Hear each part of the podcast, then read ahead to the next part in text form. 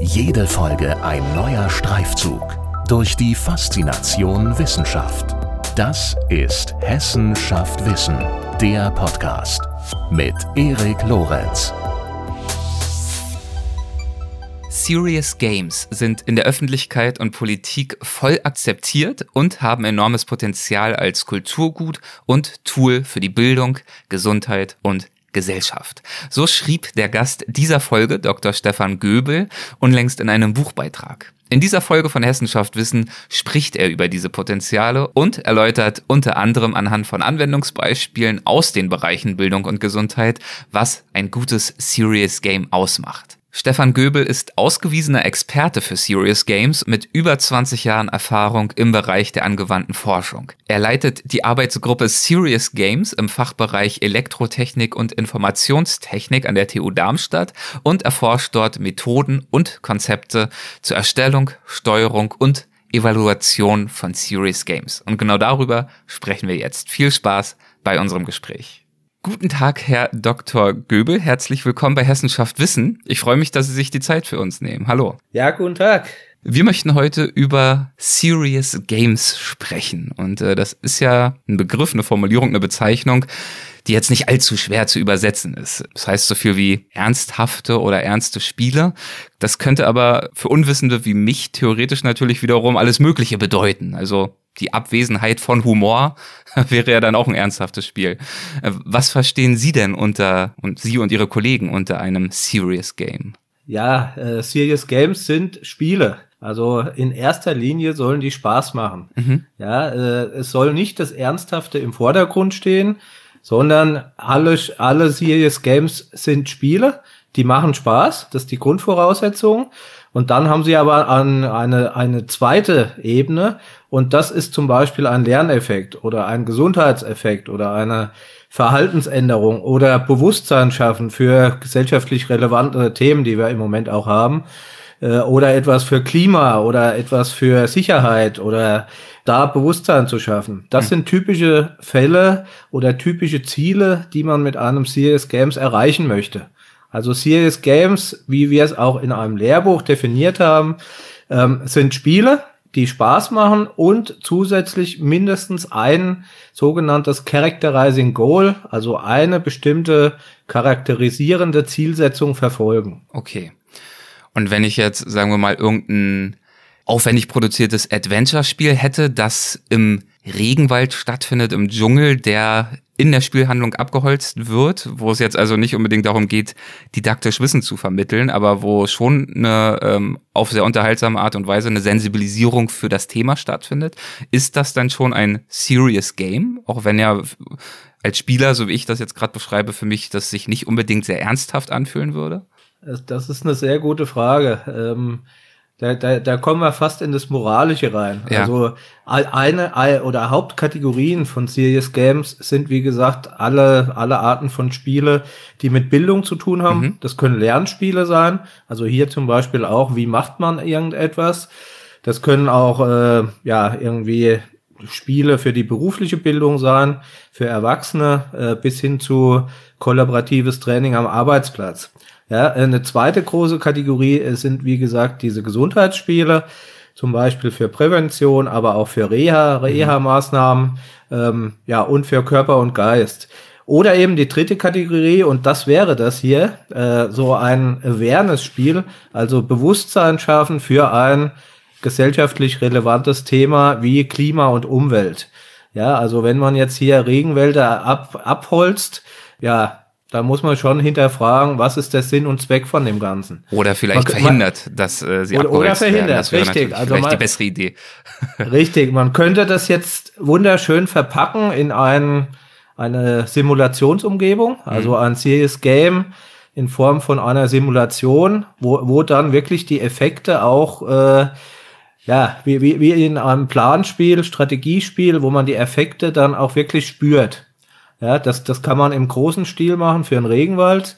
Das kann man auch im kleinen Stil pro Haushalt machen. Hm. Ja, dass man da irgendwie die, den Energieverbrauch auch misst und das Ganze versucht spielerisch zu erfassen und eben auch, das ist, wäre dann auch der Lerneffekt plus Bewusstsein schaffen, wie viel wie viel Strom, wie viel Energie verbraucht denn ein Haushalt. Ja, das könnte man zum Beispiel auch über so ein CS-Game äh, produzieren. Sie hatten gerade am Anfang Ihrer Antwort schon den äh, Begriff auch des Lernspiels mitgebracht. Äh, Inwiefern verhält sich ja. der zum Begriff Serious Game? Ist das eine Unterkategorie oder ist das ein Synonym? Ganz genau. Ich hatte heute gerade mündliche Prüfung Aha. vor einer Stunde, bis vor einer Stunde. Genau das ist eine typische Frage. Also zum Beispiel so ein Statement, jedes Serious Game ist ein Lernspiel. Das ist einfach falsch. Mhm. Ja, also viele verwechseln das ja, dass das gleichgesetzt wird, ist aber nicht. Also Lernspiele ist eine Unterkategorie von Serious Game. Andere, wie gesagt, Gesundheitsspiele, Social Awareness Spiele, vielleicht auch was in Richtung Marketing, Werbung, dass man mhm. spielerisch irgendwie Werbeeffekte erzielen möchte. Das sind so typische Beispiele. Und Lernspiele, wie gesagt, eine der, der aus meiner Sicht zwei Hauptkategorien, äh, also alles, was Bildung betrifft und das andere, was immer mehr zunimmt, wo das auch immer mehr eingesetzt wird aktuell, das sind die Gesundheitsspiele. Da werden wir bestimmt gleich auch noch ein, zwei äh, Beispiele besprechen, um das noch etwas äh, zu konkretisieren. Ähm, um vielleicht diese Begriffskunde noch abzuschließen, ist ja vielleicht einerseits trocken, andererseits finde ich es aber auch wahnsinnig spannend, sich äh, auf diese Art und Weise ja. wirklich mal bewusst zu machen, wovon wir konkret reden. Ein anderer Begriff, der mir in der Vorbereitung auch und auch schon vorher natürlich über den Weg gelaufen ist, ist der der Gamification. Nun bin ich mir bewusst, dass das wahrscheinlich nun doch was anderes ist als Serious Games. Andererseits muss es ja auch eine inhaltliche Berührung geben, ähm, denn es geht ja bei der Gamification auch darum, Dinge, Themen, die vorher nicht unbedingt mit Spaß und Spiel zu tun hatten, in diese Richtung zu bewegen, neu zu denken und spielerisch irgendetwas zu vermitteln. Genau, äh, Gamification und Serious Games äh, sind durchaus verwandt. Mhm. Äh, und und äh, die, die Grenze dazwischen ist fließend, kann man sagen. Mhm. Äh, wobei, also der Hauptunterschied ist, bei Gamification geht man typischerweise von existierenden Anwendungen aus. Also beispielsweise, man hat irgendwie ein, ein Wissensportal in einem Unternehmen, ja, wo Mitarbeiter, Mitarbeiterinnen motiviert werden sollen, ihr Wissen zu teilen. Ja, ähm, das könnte man dann mit einem Anreiz versehen, also mit typischen Gamification-Elementen, also mit einer Bepunktung zum Beispiel, mhm. äh, mit Badges, Abzeichen, die man da erhalten kann, wenn man gut ist und das öfters macht, ja, oder sich auch mit anderen vergleichen kann, mit Leaderboards, also so Ranglisten. Mhm. Das sind die typischen Gamification-Elemente. Das heißt, man will durchaus auch spielerisch eine bestimmte Sache fördern. Ein, aber der Unterschied, wie gesagt, es ist ein typischerweise ein existierendes System, ja, oder eine Lernanwendung, ja, und da will man dann noch ein bisschen, bisschen spielerisch was reinbringen und top äh, in Form von Bu äh, Punkten, Badges, Leaderboards, also typischen Gamification-Elementen. Und äh, bei Serious Games ist es, wie gesagt, so, das sind komplette Spiele. Mhm. Die werden auch typischerweise neu geschaffen für ein bestimmtes Problem. Zum Beispiel hier Abholzen eines Regenwalds äh, zur Bewusstseinsschaffung oder ein Klimaspiel oder ein Energiespiel. Ähm, diese Sachen, die werden typischerweise neu aufgesetzt, mhm. ja? ja? damit man von vornherein, also so wie ein Spiel, ja. Und Serious Games sind, wie gesagt, komplette Spiele. Bei Gamification ist das nicht der Fall. Bei Gamification hat man nur eine, eine zusätzliche Ebene zum Lernen oder für bestimmte Zwecke. Ja. ja, aber das ist nicht notwendigerweise ein komplettes Spiel. Und das ist der Unterschied. Also Serious Games sind komplette Spiele und mhm. typischerweise ja neu neu entwickelt auch komplett neue Entwicklungen, bei denen der Spielepart plus äh, plus das, was man mit dem Spiel erreichen will, ja, in, dass das direkt integriert ist. Gibt's typische Unterscheidungsmerkmale, Dinge, die ein klassisches Serious Game abheben von einem in Anführungszeichen normalen Spiel? Also abgesehen davon, dass sie vielleicht etwas, weiß ich nicht, ernsthafter sind und dass sie diese Zielsetzung ja. des Lerneffekts haben? Also es ist leider so, dass, äh, dass Serious Games bisher immer noch eine kleine Nische sind. Mhm. Ja, also ein etwas Spezielles äh, gegenüber Unterhaltungsspielen. Mhm. Ja, ähm, andererseits äh, sind die Unterhaltungsspiele typischerweise sehr aufwendig produziert, also zumindest die guten. bis hin zu AAA-Titeln, die sind äh, durchaus im Aufwand vergleichbar mit Kinoproduktionen oder sogar noch einiges größer, ja, äh, wo, wo komplette äh, Entwicklerteams über, über einen langen Zeitraum dran arbeiten. Hm. Bei Serious Games, wie gesagt, als Nische bisher ähm, ist das leider nicht der Fall. Das heißt, es sind typischerweise kleinere, kleinere Produktionen, kleinere äh, Spiele, die direkt auf einen Kunden zugeschnitten sind. Ja, also wir bewegen uns hier im Serious Games Markt typischerweise im B2B-Markt hm. und nicht wie bei äh, nicht wie bei äh, Unterhaltungsspielen im B2C-Markt, wo ein Spiel für Tausende Mil oder Millionen von äh, Nutzern produziert werden. B2B, also das Business to Business und B2C, Business to Client, also oder Customer, also Privatperson. Business to Customer, ja. Genau. Hm. Ja. ja, und das macht die Sache natürlich nicht einfacher, wenn man ein Nischendasein fristet, aber gleichzeitig die Ansprüche an das, was da so geboten werden soll, ja wahrscheinlich trotzdem relativ hoch sind. Also ich stelle mir zumindest da, da, vor, dass ja auch bei einem Serious Game zumindest die Grafik gut genug sein muss, die Story gut genug sein muss, um äh, Aufmerksamkeit zu binden. Und dann kommt ja dazu noch dieser ganze pädagogische Hintergrund und die ganze Vermittlung von Wissen. Also das ist ja nochmal ein zusätzlicher Anspruch. Das ist absolut richtig. Das trifft genau den Kern oder das Dilemma von Serious Games, mhm. weil auf der einen Seite ist der Anspruch sehr hoch also gerade von dem jüngeren Publikum, die mit digitalen Medien und Computerspielen aufwachsen. Das heißt, die haben die Erwartungshaltung, zum Beispiel in der Grafik, zum Beispiel im Gameplay, dass das wirklich so toll aussieht und so abwechslungsreich ist wie ein Unterhaltungsspiel. Ja, und jetzt kommt noch on top der Serious Aspekt. Also man will da noch einen bestimmten Lerneffekt oder etwas Bestimmtes erreichen. Das heißt, äh, die, die Entwicklung wird eigentlich noch komplexer. Ja, und entsprechend müsste das eigentlich, damit das richtig gut wird, noch teurer sein. Mhm. Also die Entwicklung müsste noch teurer sein als ein Unterhaltungsspiel. Aber die Realität ist bisher so, dass es genau umgekehrt ist, dass äh, CS Games um Dimensionen geringer sind. Ja, und hier, hier arbeiten wir dran und machen auch Lobbyarbeit, um gute Spiele, gute Serious Games zu fördern. Ja, damit einfach das Bewusstsein geschaffen wird, auch auf Kundenseite, also zum Beispiel Firmen für innerbetriebliche Weiterbildung oder für äh, Sportgesundheitszentren, für Ärzte, die dann ihre Spiele für, für die Endkunden, also die Patienten oder zum Beispiel Auszubildende einsetzen. Hm. Ja, also dass da das Bewusstsein geschärft wird, okay, das hat einen gewissen Wert und entsprechend, ja, kann man das nicht für wenig Geld produzieren. Das wäre meine nächste Frage für. gewesen, was man denn tun kann, um den Serious Games Markt zu fördern. Also geht es da vor allem darum, Bewusstsein zu schaffen bei potenziellen Abnehmern, dass sie eben idealerweise eine höhere Zahlungsbereitschaft haben sollten? Ja, ja also einerseits Bewusstsein schaffen, andererseits ähm, in, in einigen Kundengesprächen oder in Kundengesprächen allgemein kommt immer wieder die Frage, äh, okay, könnt ihr zeigen, dass ein, äh, ein bestimmtes Ziel, ein bestimmter Effekt auch wirklich eintrifft. Mhm. Ja, also wird mit dem Spiel wirklich ein bestimmter Bildungseffekt oder Gesundheitseffekt oder eine Verhaltensänderung für bessere Ernährung als Beispiel, wird das wirklich erreicht. Ja, und dafür sind eigentlich Evaluationsstudien notwendig. Ja, mhm. also nehmen wir nochmal den Gesundheitsbereich als Beispiel. Da gibt es dann klinische Studien, äh, wo wirklich äh, Reha-Programme analysiert werden oder ja, äh, Th Therapieadherenz gemessen wird, äh, ob durch die durch ein CS Game die Medikation besser befolgt wird als Beispiel mhm. oder ob äh, ob die Bewegungsqualität also in, in Reha-Programmen, dass bestimmte Übungen wirklich öfter und genau nach Reha-Programm auch ausgeführt werden. Mhm. Nie, nicht nur vor Ort im Krankenhaus am Anfang oder in äh, ambulant, sondern auch bis hin zu, äh, äh, zu Therapie zu Hause dann. Ja, und dafür, was, was wir da machen, ist, äh, wir entwickeln aktuell ein Gütezeichen. Also wir entwickeln Kriterien, die äh, analysieren, ob ein Spiel wirklich gut ist.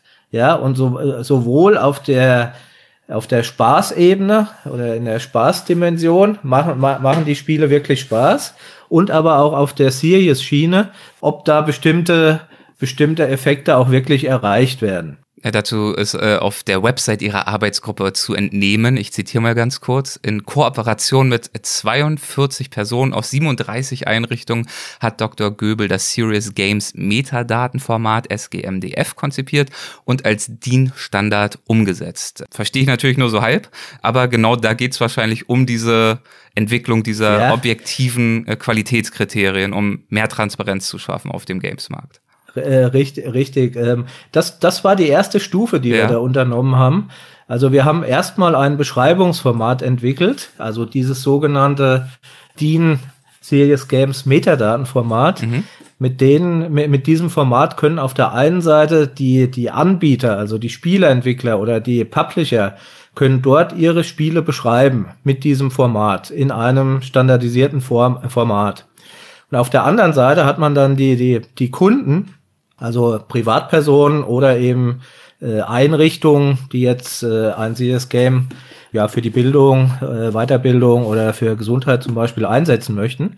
Ja, und damit die sich finden, also so wie auch in einem Bibliotheksinformationssystem oder allgemein bei Suchmaschinen. Die können immer nur funktionieren, wenn beide Seiten, die Anbieterseite und die, die Suchseite, dass die sich in einem wohldefinierten Vokabular, Terminologie mhm. unterhalten.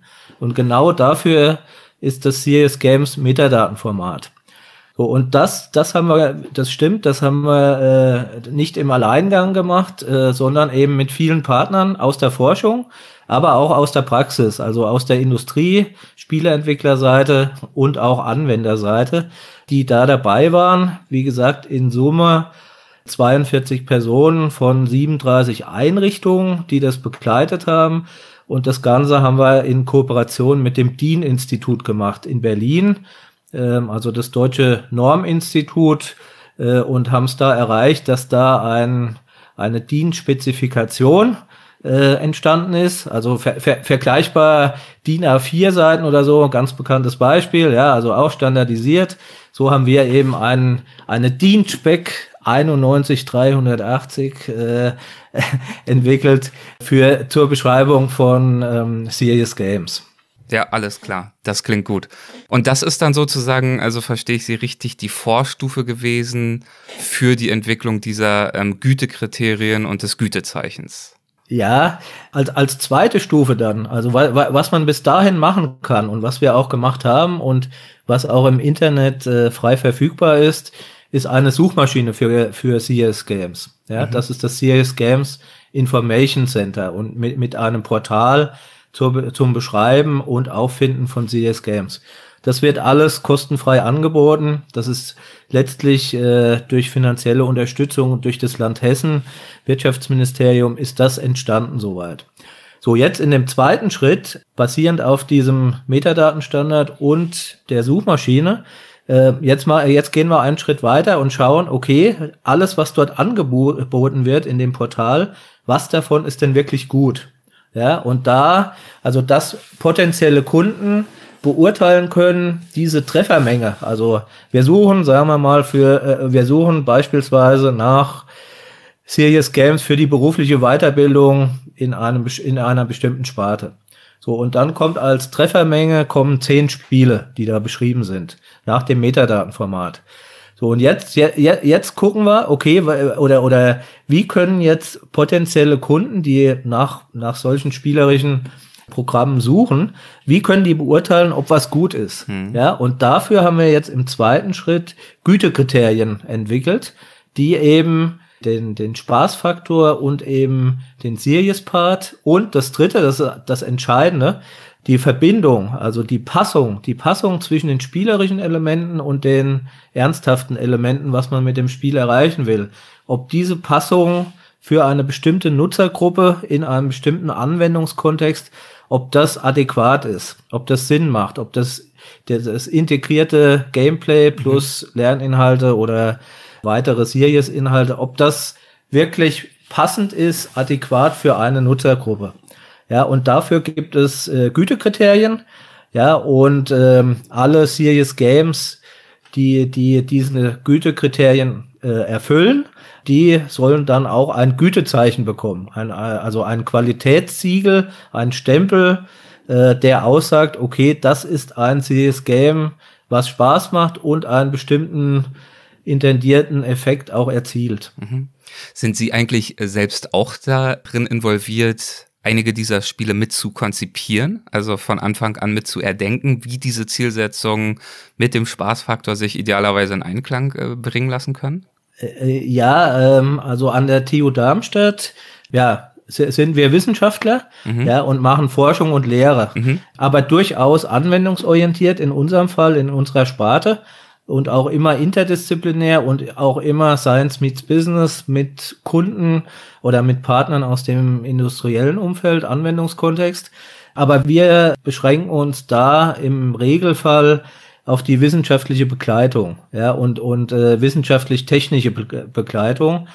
Das heißt, äh, durchaus auch konzeptionelle Dinge, aber die, die eigentliche Umsetzung, also das, das um, die Umsetzung des Game Designs mhm. und äh, Game Programming, das machen typ, typischerweise Entwicklerstudios, die dann mit uns eben ja, kooperieren. Das ergibt Sinn, das ist nachvollziehbar. Wobei ich äh, muss sagen, ich finde ja gerade diesen konzeptionellen Ansatz oder diese Phase, diesen Teil des Projekts in diesem Fall sehr spannend, weil sie haben das ja. Stichwort interdisziplinär eingebracht. Ich kann mir vorstellen, gerade dieser Austausch dann auch mit den Experten, also mit Anwendern wie Medizinern oder Architekten oder Psychologen oder wer auch immer es dann ist, je nach Game, ist ja wahnsinnig spannend, wenn man mit den Experten gemeinsam versucht, äh, dieses Spiel dann auch auf die richtigen Beine zu stellen.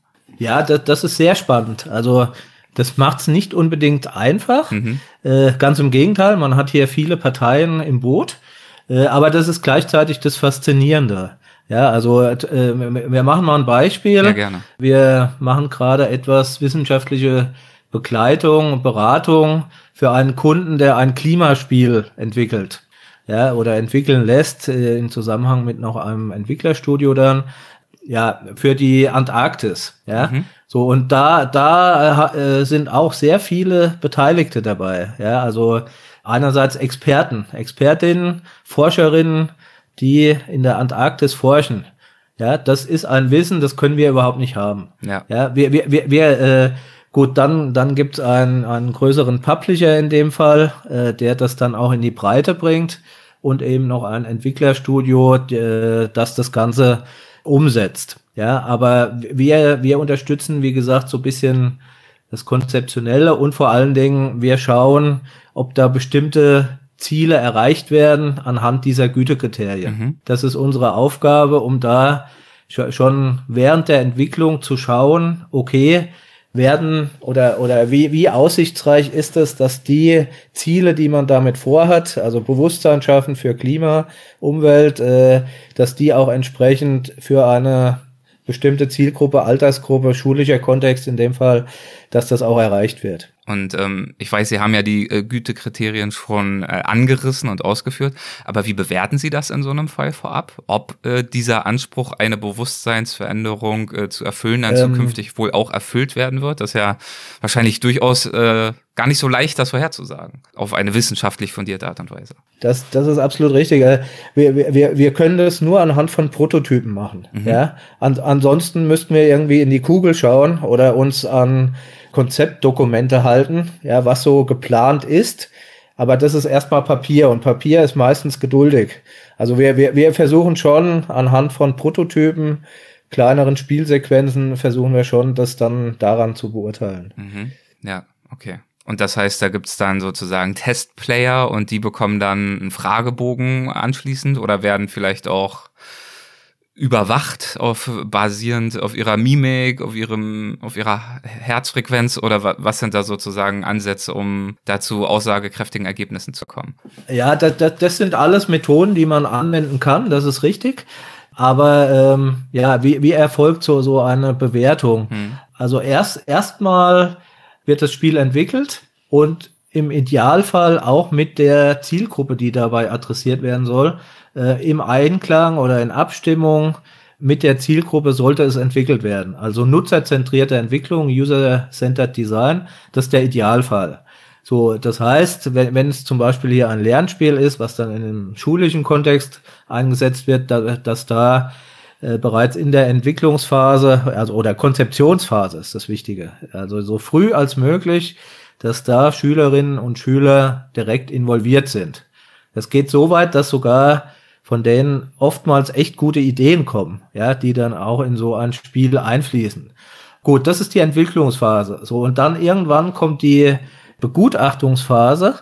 Und das sind dann neutrale Gutachterinnen, Gutachter, die sich dann das Spiel anschauen oder den Prototyp, ja, und dann bewerten, wie das Ganze ankommt. Mhm. Ja, das heißt, äh, das, das ist dann erstmal ohne die Nutzergruppe von dem Spiel. Ja, das, was Sie eben äh, geschildert haben, das wären jetzt äh, Sachen, die, die die Nutzergruppe selbst bewertet, anhand von Fragebögen bis hin irgendwie zu technologiegestützter äh, Evaluation. Also zum Beispiel hier so Biosensorik, ja, irgendwie so über einen Brustgurt äh, und Herzfrequenz und ob da Stress entsteht oder ähm, ja, EMG, EEG, all diese Sachen kann man da einsetzen, die sind aber alle sehr, sehr aufwendig, ähm, um festzustellen, wie sich jemand fühlt bei einer Anwendung. Ja, aber das, wie, wie gesagt, das betrifft eher die Entwicklung. Ja, und wenn es dann dazu Studien gibt, das ist der Idealfall, ja, dass man direkt eine Studie hat, ähm, nehmen wir mal Gesundheits, den Gesundheitsbereich, das ist immer sehr anschaulich, wo festgestellt wird, okay, wie, wie, wie viel Belastung hat jemand bei einem Ausdauerspiel, Cardiospiel? Oder, oder wie fühlt sich jemand mit äh, in einem VR-basierten Spiel? mit, äh, entsteht da Cybersickness oder, oder all, all solche Sachen. Virtual Reality, ja. Genau. Mhm. Ähm, das kann man gut technologiegestützt machen und da gibt es dann auch für einige Spiele ja Evaluationsstudien und wenn es das gibt und da Aussagen getroffen werden, das ist ideal, weil dann kann man schon mal äh, also das kann man dann auch in der Begutachtung sehr schön heranziehen, um zu beurteilen, ja, bestimmte Effekte werden erzielt, oder umgekehrt gesagt, bestimmte mögliche negative Effekte treten nicht auf. Und das, das ist sehr wertvoll. Können wir es vielleicht nochmal äh, noch weiter konkretisieren? Also ob wir nun vielleicht von dem Antarktis-Spiel sprechen oder auch ein Beispiel nehmen aus dem Gesundheitsbereich. Wieso, wie sieht so ein äh, typisches äh, Serious Game Gameplay aus? Was kann da zum Beispiel passieren? Was muss der Spieler tun, um unterhalten zu werden, aber auch zu lernen? Sind das ja. äh, tendenziell Strategiespiele, wo ich sozusagen in bestimmten Eingabemasken bestimmte Entscheidungen treffe und dann zu bestimmten Ergebnissen komme? Oder sind das eher äh, klassische Jump-and-Run äh, ähm, Geschicklichkeitsspiele? Wie können wir uns das vorstellen? Ja, das, das, das sind alles Möglichkeiten. Da gibt's keine Beschränkung. Ähm, äh, wir, wir können mal zwei Beispiele nehmen, die wir selbst auch entwickelt mhm. haben. Ähm, das eine ist ein Ausdauerspiel. Das heißt Ergo Active, also ja letztendlich für Cardio-Training. Ähm, das Szenario ist so, man sitzt auf einem Ergometer, also auf einem Home-Trainer und spielt und steuert über, über das Treten ein Spiel.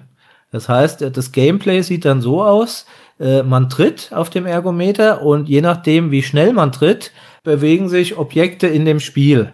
Zum Beispiel abgebildet in die Höhe. Ja, also wir haben da so eine Brieftaube ganz einfaches Gameplay. Die Brieftaube soll Briefe einsammeln, ja, und je, je schneller man tritt, desto höher fliegt die, ja, und man muss eine bestimmte Höhe erreichen, ja.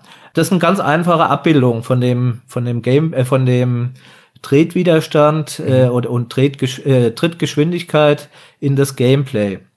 Äh, so, jetzt, jetzt, jetzt kommt der Series-Part noch mit dazu, ja. Also, ähm, typischerweise auch hier wieder ein interdisziplinäres Vorgehen, so dass Sportwissenschaftler oder Mediziner haben ein Trainingsprogramm entwickelt, ja, was besagt, okay, jetzt so und so lange eine bestimmte Belastung bitte, ja, so und äh, das wird dann umgesetzt in das Gameplay, ja, wo man dann bestimmte Zeiten mit einer bestimmten Trittgeschwindigkeit und vor allen Dingen einen Tretwiderstand äh, sich da betätigen soll. So, und jetzt, jetzt kommen wir zu der zu der Steuerung während des Spiels. Ähm, während des Spiels wird dann geschaut, wie die Belastung ist bei den Trainierenden oder bei den Patienten. Das heißt, ähm, wenn jetzt hier die, die Herzfrequenz, die Belastung zu hoch äh, wird, ja, dann wird automatisch vom Spiel aus ein Signal an den Home-Trainer gesendet, dass die Trittgeschwindigkeit, äh, dass der äh, Tretwiderstand reduziert wird. Mhm. Und das, das ist der Clou an der Geschichte. Also es ist eine direkte Verbindung zwischen Gameplay und dem Serious Part, was man erreichen will. Ja, und dass dann quasi die Belastung wirklich durch, äh, durch das Spiel und durch die Sensorik, wo, wo geschaut wird, wie, wie viel Belastung jemand hat, dass das automatisch gesteuert und auch angepasst wird im Schwierigkeitsgrad. Also da, da reden wir dann von, von äh, adaptiven Gameplay beziehungsweise Personalisierung und Adaption. Also das Spiel passt sich wirklich mhm. auf den Gesundheitsstatus, Vitalstatus von den Patientinnen und Patienten an. Das, das ist so ein Beispiel im Ausdauerbereich, also mhm. Cardio, Cardio okay, ja, verstanden. Mhm. Ja? ja. Äh, ein, ein zweites Beispiel ist Balance Fit. Das haben wir auch gemacht. Ähm, da gibt's äh, gibt auch so ein ganz schönes Spiel, äh, ein Geschicklichkeitsspiel, also so ein Holzkasten mit zwei Achsen, mit drei, äh, zwei Rädern und man kann da die Ebene in dem Holzkasten, so ein Labyrinth, kann man äh, steuern. Mhm. Kann, man, kann man über die zwei Achsen in einem ja, herkömmlichen analogen Spiel steuern. Genau, genau das gleiche Gameplay haben wir übertragen ins Digitale. Ja, äh, für äh, zur ja, äh, zum spielerischen Training für Balance, Kraft und Koordination. Das Ganze wurde und wird schon über viele Jahre äh, in einem Seniorenwohnheim unter anderem in Darmstadt eingesetzt, ähm, wo ältere Personen einfach äh, ein bisschen Spaß haben und da trainieren, also ihre Balance und Koordination trainieren.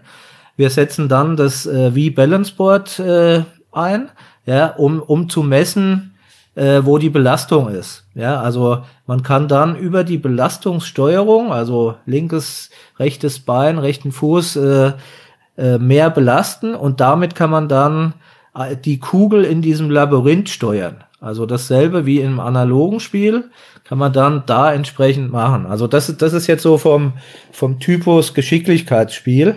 Äh, und auch hier kann man das wieder in Richtung automatisierter Schwierigkeitsanpassungen weitertreiben und dann ganz unterschiedliche Labyrinthe aufbauen, automatisiert für unterschiedliche Nutzergruppen. Mhm. Also wir, wir hatten zum Beispiel äh, das Ganze mal getestet mit, mit Parkinson-Patienten. Ja, ähm, da hatten wir es mal getestet äh, und, und auch mit äh, Leuten mit angehender Demenz hatten wir es auch mal getestet, aber speziell bei Parkinson da, da gibt es verzögerte, ja, be verzögerte Bewegung. Ja, so äh, abgesehen von, von Ruhe, Tremor, äh, also das Zittern, was bekannt ist bei Parkinson, gibt es da auch ähm, ja Askinese, also verschiedene äh, verschiedene Ausprägungen, auch unter anderem Bewegungsverzögerung, ganz grob gesagt, mhm. unmedizinisch. Ja, ja. Ähm, ja und und das muss man dann eben in so einem Gameplay abbilden, ja, und entsprechend das Labyrinth sehr granular oder eben eher, eher äh, grobkörnig aufbauen, mit wenig, wenig Fallen und Hindernissen, wo man dann da irgendwie wie in dem Kugel, in dem ähm, realen Kugelspiel da eben durch ein Loch fallen kann. Ja. Ähm, das, das muss man dann da reduzieren, so dass das auch wirklich für die Patienten möglich ist. Ja, ja. Mhm. Ja, vielen Dank für die Beispiele. Das äh, macht das nochmal äh, deutlicher und hilft uns, glaube ich, bei der Vorstellungskraft.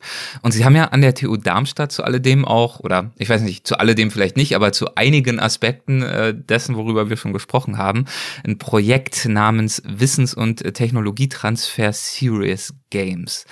Würden Sie darüber noch ein bisschen sprechen? Ähm, worin besteht dessen Zielsetzung? Ich glaube, Sie haben ja auch sogar einen eigenen Showroom mit diesem Projekt. Gerne. Ähm, also das WTT CS Games Vorhaben steht, wie gesagt, WTT für Wissens- und Technologietransfer. Mhm. Was wir da erreichen wollen, ist auch etwas fürs Thema zu tun, letztendlich Lobbyarbeit und etwas zur Förderung der Qualität in CS Games. Das heißt, das inhaltliche Ziel auch hier wieder, wir wollen die Qualität von CS Games steigern, letztlich zum Wohle von einzelnen Personen, aber auch zum Wohle der Gesellschaft. Das Ganze, äh, also das WTT-Vorhaben, wurde, also ist inzwischen abgeschlossen, äh, wurde vom Land Hessen unterstützt, mhm. finanziert, ähm, ursprünglich durch das Wirtschaftsministerium, hessisches Wirtschaftsministerium, dann über das Digitalministerium äh, und über EU, letztendlich EU-Mittel, die Kofinanzierung. Ja, und da haben wir an der TU Darmstadt auch wieder interdisziplinär ähm, Informatiker, aber auch Sportwissenschaftler, Mediziner äh, und Pädagogen sind wir das Thema angegangen und dann im Dialog mit den weiteren Beteiligten im CS Games Markt, äh, also sprich Entwickler, Publisher, aber auch Anwender und äh, weitere Fachexperten aus den jeweiligen Anwendungsbereichen plus Nachwuchskräfte, äh, haben wir das Thema analysiert, im Dialog sehr tiefgehend analysiert, ja, schöne Fallbeispiele, Best-Practice-Beispiele eruiert ja, und dann alles zusammengefasst in einer Broschüre. Mhm. Die ist auch öffentlich zugänglich, äh, kostenfrei, äh, sowohl digital über die WTT Series Games Webseite, äh, als auch äh, als äh, in, äh, ausgedruckt, wirklich altmodisch als kleines Büchlein, heißt Series Games Broschüre, der Einstieg in die Branche. Mhm. Ja, und diese Broschüre über das Projekt äh, soll eben die unterschiedlichen Beteiligten die unterschiedlichen Rollen im CS Games Markt interessieren, soll das für Anwender schmackhaft machen. Ähm, die Forschungsseite findet Spiele sowieso immer gut. Das sind die idealen, die, die idealen Anwendungsbeispiele, um, um, um schöne neue Technologie äh, zu testen. Auch in Richtung KI zum Beispiel. Sensorik, äh, VR, all, all die Sachen nutzen immer wieder Game-Technologie und Spiele als Anwendungsbeispiele. Ja, und das Ganze wollen, wollten, ja, und haben wir ja, an circa 1000 Personen gestreut ähm, in Veranstaltungen, also 1000 Teilnehmer, keine großen Veranstaltungen, sondern viele kleine, mhm. ja, wo diese Fallbeispiele demonstriert wurden.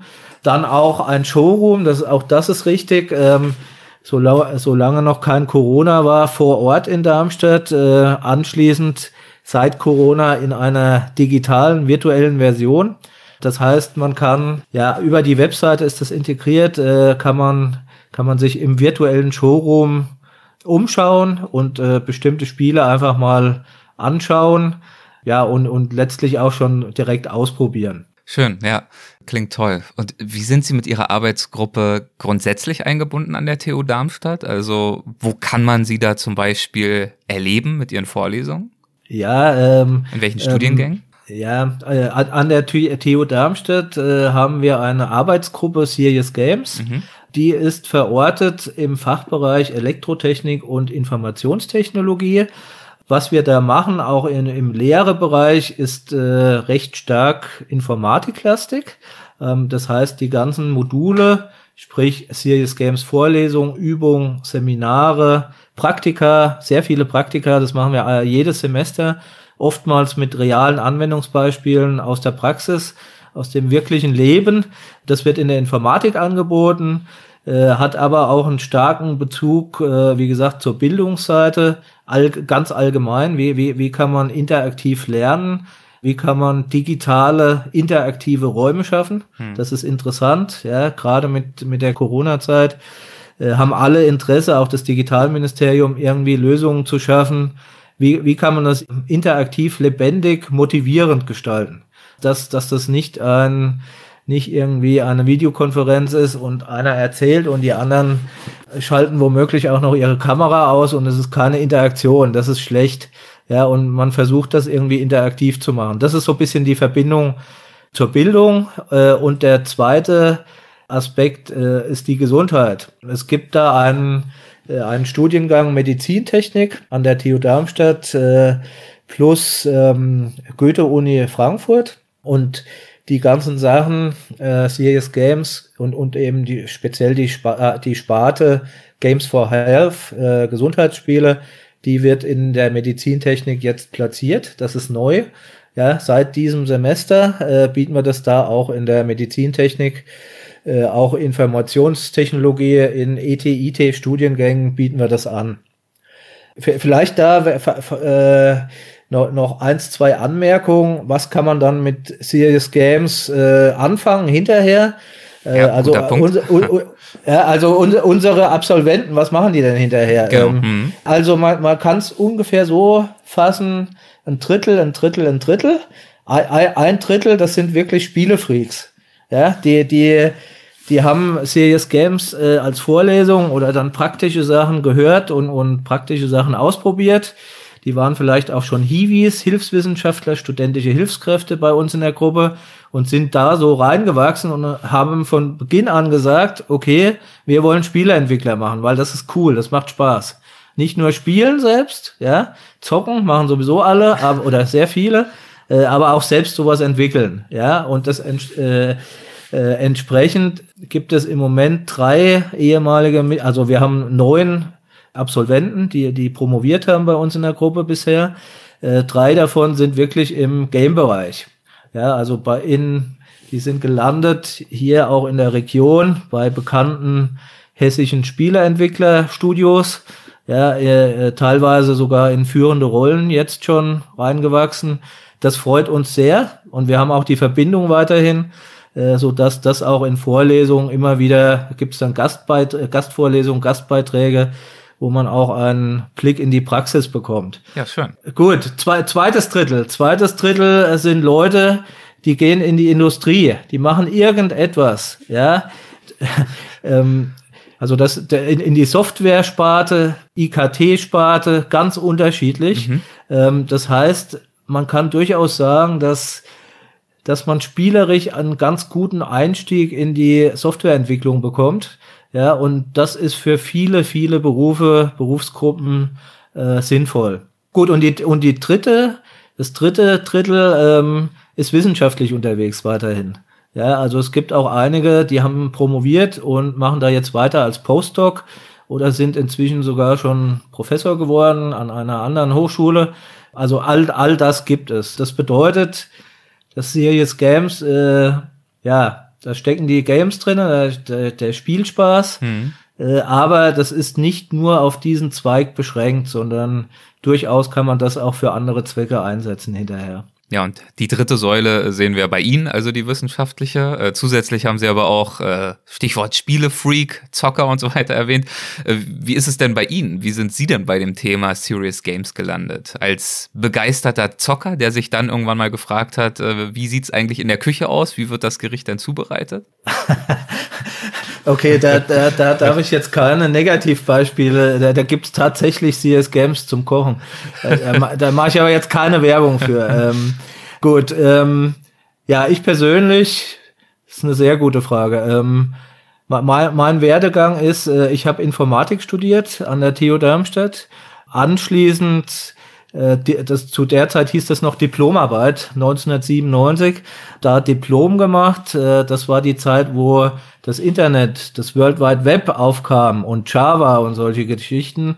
Und da so ein kleines Serversystem gemacht im Bereich geografische Informationssysteme. Also sowas wie heute Google Scholar, äh, nicht Google, äh, Google Maps, sorry, mhm. Google Maps.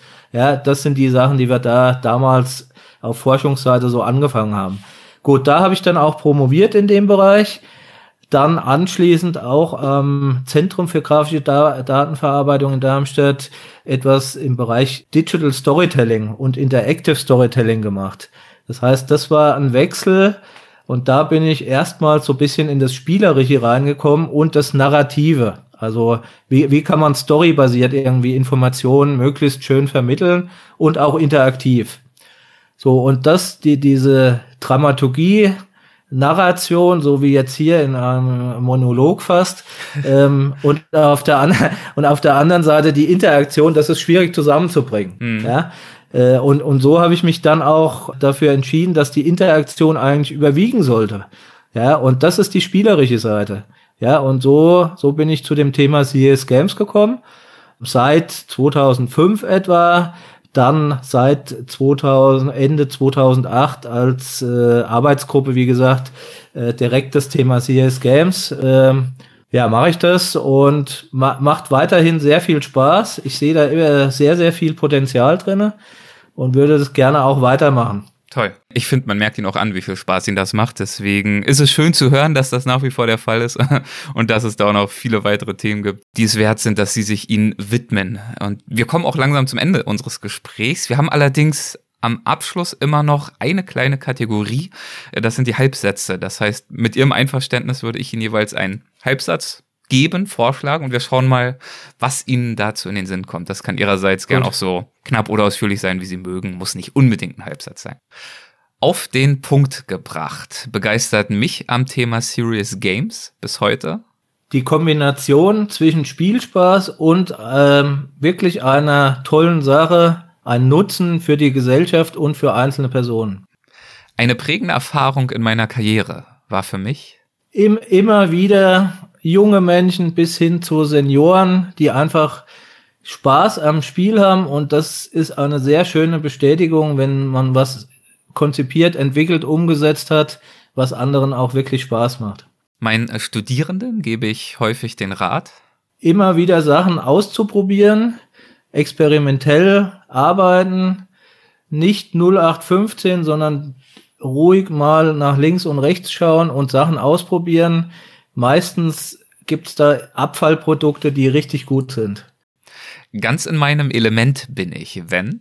Wenn wir jedes Jahr die Game Days haben, eine Veranstaltung für die Wissenschaft und für die Öffentlichkeit und wo Wissenschaftler und Industrie zusammenkommen und auch Familien kommen und Politiker, Politikerinnen und alle Spiele ausprobieren und man viele lachende Gesichter sieht. Das macht Spaß. Und das findet an der TU Darmstadt statt?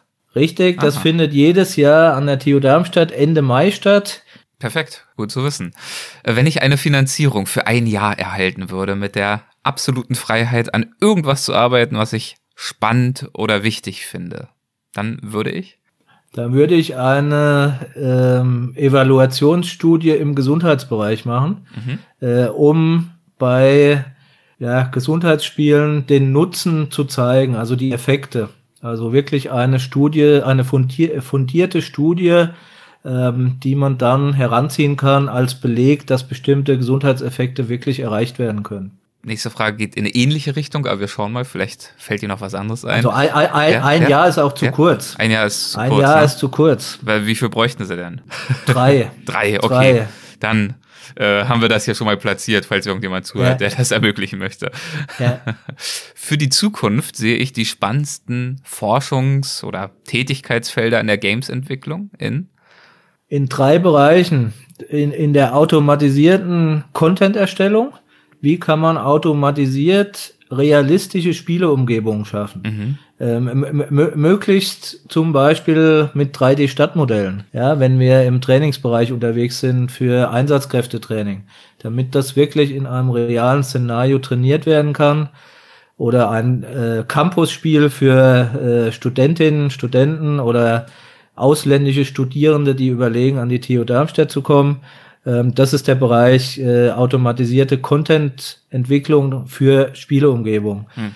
Äh, der zweite Bereich ähm, ist die Personalisierung und Adaption. Also wirklich die Spiele so aufzubauen, damit sie sich möglichst automatisiert auch wieder äh, an die Bedürfnisse von den einzelnen äh, Anwenderinnen, Anwendern anpassen. Also zum Beispiel an den Vitalstatus, zum Beispiel an einen Bildungsstandard oder Kompetenzen von den äh, Spielenden. Ähm, dass mhm. das automatisiert möglich ist. Mhm. Das ist, das ist ein ganz spannendes Thema. Und, und der dritte Bereich ist die e Evaluation. Auch hier wieder, wie könnte man das automatisiert zeigen, dass ein Spiel gut ist? Weil das, das haben wir vorhin im Interview auch gehabt. Äh, es gibt da viele Elemente, die sind schwammig. Also zum Beispiel, macht ein Spiel Spaß? Ist das immersiv? Taucht man da wirklich in eine Spieleumgebung ein? Und wie kann man das messen? Objektiv messen, nicht mit einem Fragebogen, hm. sondern mit, mit äh, Informationstechnologie, Sensortechnologie, wie kann man das messen? Das sind auch ganz spannende Forschungsfragen. Ja, finde ich auch. Äh, spannende Themen, die sich da noch äh, anbieten und die sicherstellen werden, dass Ihnen die Themen äh, so schnell auch nicht ausgehen werden. Das äh, haben wir im Gespräch schon gemerkt. Ja. Da wünsche ich Ihnen weiterhin viel Spaß mit Ihrer Arbeit und äh, an diesen Themen und danke Ihnen herzlich, dass Sie uns heute einen kleinen, äh, spannenden Einblick gegeben haben in die Welt der Serious Games. Vielen, vielen Dank. Ja, herzlichen Dank. Dankeschön. Machen Sie es gut. Hessen schafft Wissen, der Podcast.